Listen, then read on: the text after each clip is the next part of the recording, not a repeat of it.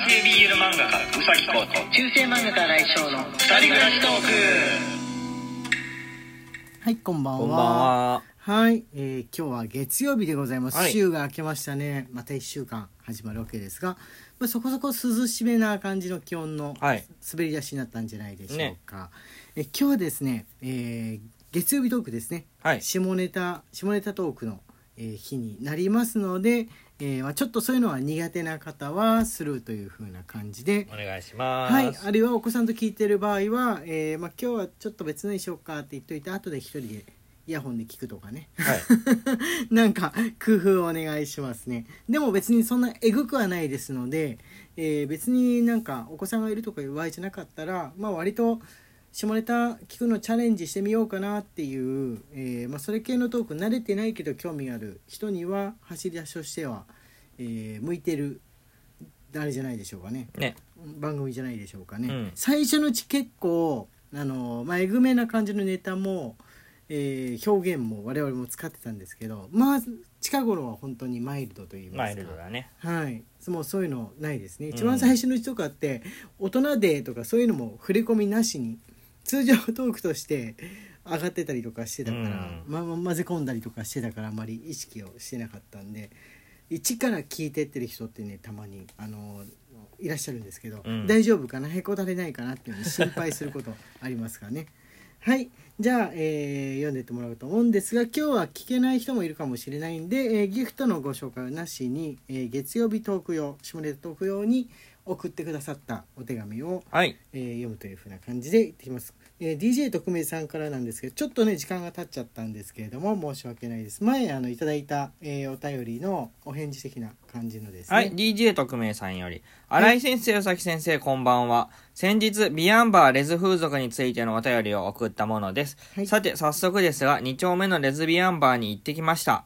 ラジオで意外と普通のバーとおっしゃっていた通り、意外なほどに普通のバーという感じでした。かっこ人が多い時間帯ならまた違うのかもしれませんが、特にドラマティックな展開などはなく、気軽なお話をして帰ってきただけですが、心のもやが少し晴れたような気持ちになりました。行ってみてよかったです。自分の趣味思考に引け目を感じずに存在していられることは心地がいいですね。なんとなく満たされた気持ちになったので、レズ風俗はまたいつかに先送りにします。背中を押してくださりありがとうございました。とのことです。はいはい。よかったですあの別に、まあ、ゲイバーもビアンバーも、えーまあ、基本お酒を飲んでお話をするところってことでそんなあの過激なこと卑猥なこととかをあの起きるんじゃないかとドキドキする人とかたまにいるんですけれども、はい。ないです。まあ、ないや。そういうのがある場合はそういった届け出をしないと、えーまあ、多分基本的にはいけないんだと思いますし、おそらくねハプニングバーとか、えーフェティッシュバーとかそっちの方、まあ、別に、えー男女どちらもいる、えー場合が多いですけれども、まあ、そういうそのちょっと過激なものを求めてる方にみたいな、えーバーの方がまあ何かしらが起きてしまう可能性とかはあるっていう。感じとかその分の入会制だったりとかいうとこあるんですが、えーまあ、一般のそのバーの場合は、えーどちらかというとそのこの広い都会の中でなんか一人ぼっちな感じの気持ちを埋めるためにあるっていうふう。うんところが多いですからね。ね。はいはいじゃあ、えーそんなにね下じゃないんですけれどもまああのビアン風俗についてのお話があるから、えーまあ、月曜日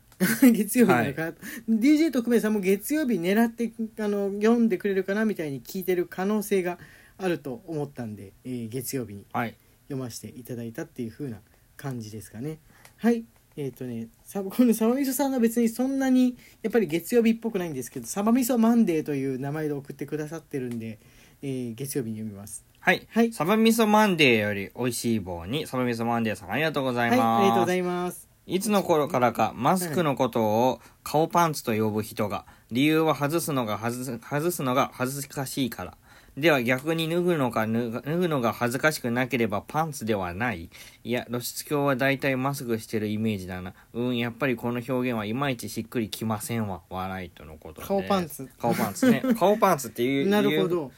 言う人っていうか、一時ね、話題になったよね。なんかでも納得いく感じがありますねあのショッピングモールとかに行くとマスク、えー特に女性がつけるおしゃれマスクとか売ってるのってストッキングとか靴下とか、比較的下着売り場との中間ぐらいな感じのはい。ところに置いてること多いじゃないですか、なんか学生がやっぱり恥ずかしがるみたいで。ああもうあれだね。思春期に入った頃からマスクってわけじゃないですか。そうそうそうそうそう15歳ぐらいからこのコロナの世の中になった場合って高校生の間をまるっと顔を隠しているわけですよね、はい。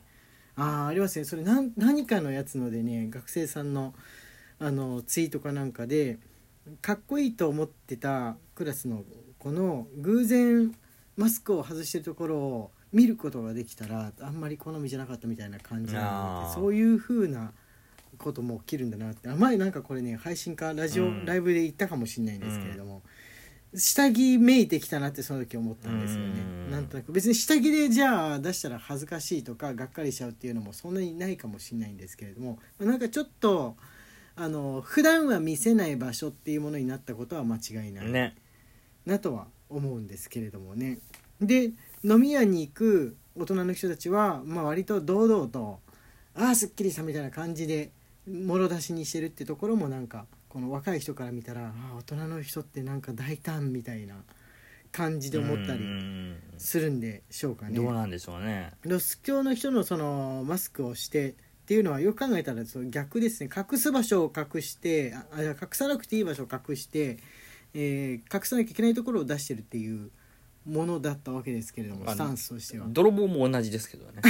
すごいいやあの人たちは別に下は隠してるからそうですね。泥は全部隠してるから、うん。ロス教の人は出すところは出してるっていう風な違いはあるんですけれどもはい。まあ今はあれですよね。あのみんな上上半身というか、まあ、首から上は別に誰であろうと隠してるっていう時代に。サングラスかけたい人とかはもうなんかちょっと気が引けるだろうあわかる。眼鏡サングラスと今の状態の相性悪いよね。なね。はいじゃあこれはお願いします。次。迷える青函隊さんより、はい。おまお疲れ様です。1迷える青函隊さんありがとうございはありがとうごます,、ざいます。前々回のラジライブ配信で最近はマグワイのシーンが多い BL が流行っている話を宇崎先生がされてたの覚えてますか？はい。はい。確かに BL も TL もぐじゅぐじょしている汁多めな作品が多め多い気がしていますし、オメガバーサやドムサブトモカもそうですよね。昨日大きめの本本屋さんで時間潰すためにブラブラしていたら、男性のイラストを描くためのポーズ集が売っていたんですけど、適度に筋肉質で無毛の男性がティーバッグでポージングしている本でした。たくさんのシルダク BL が増加している現状を考えると需要あるよねとパートナーさんに説明しながらパラパラ見せ見て帰ってきました。ポーズによっては何も履いてないように見えて安心してください。履いてますよが脳内に流れてきま懐かししいた。そうですよねね。例のやつですよねはいはいはいはい。はい。あれの場合とちょっとおお腹のお肉で隠してるみたいなところはありますけれども、あ確かにそういう写真集ね多いですね。ね。うん。まあ男性の裸を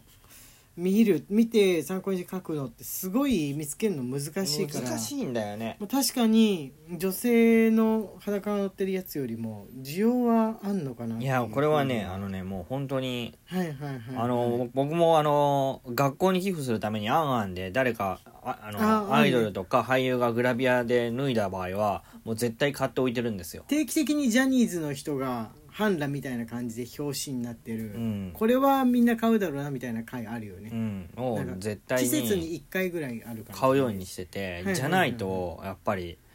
あの、足りないからね。うん。グラビアって男性、はい男性のグラビアって足りないからね。堂々と見れるからまたいいですね。あんあんのやつとかっていうのはね。生徒さんとかもこれだったら見ても許されるみたいな感じであるところうん。ありますね。確かにね。はいはいあもう一個いけるかな、えー、吉野さんからはい、吉野さんより美味しいい棒1、吉野さんありがととうございます。ますえーごきげんよう。新井先生の体調が回復したようで本当に何よりです。さて、新井先生の漫画はそれなりな数、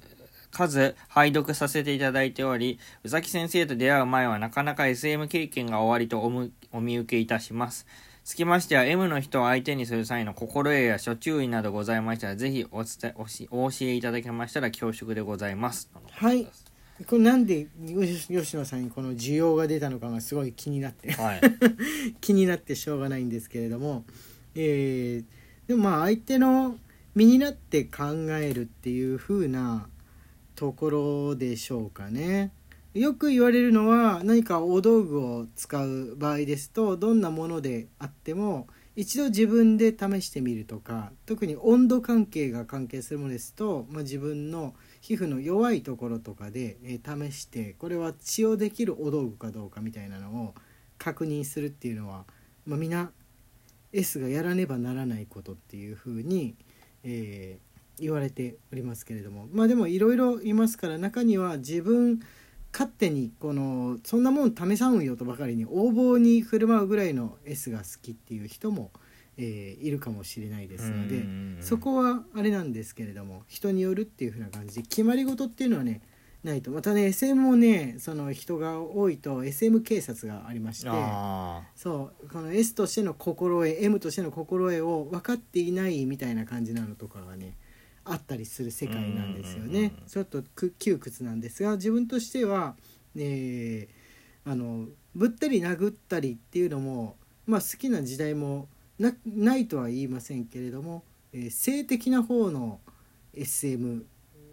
が最も好きなんで、まあ、道具は大事に道具は大事にっていうふうに考えておりますかね。はいはいはい、以上でございます。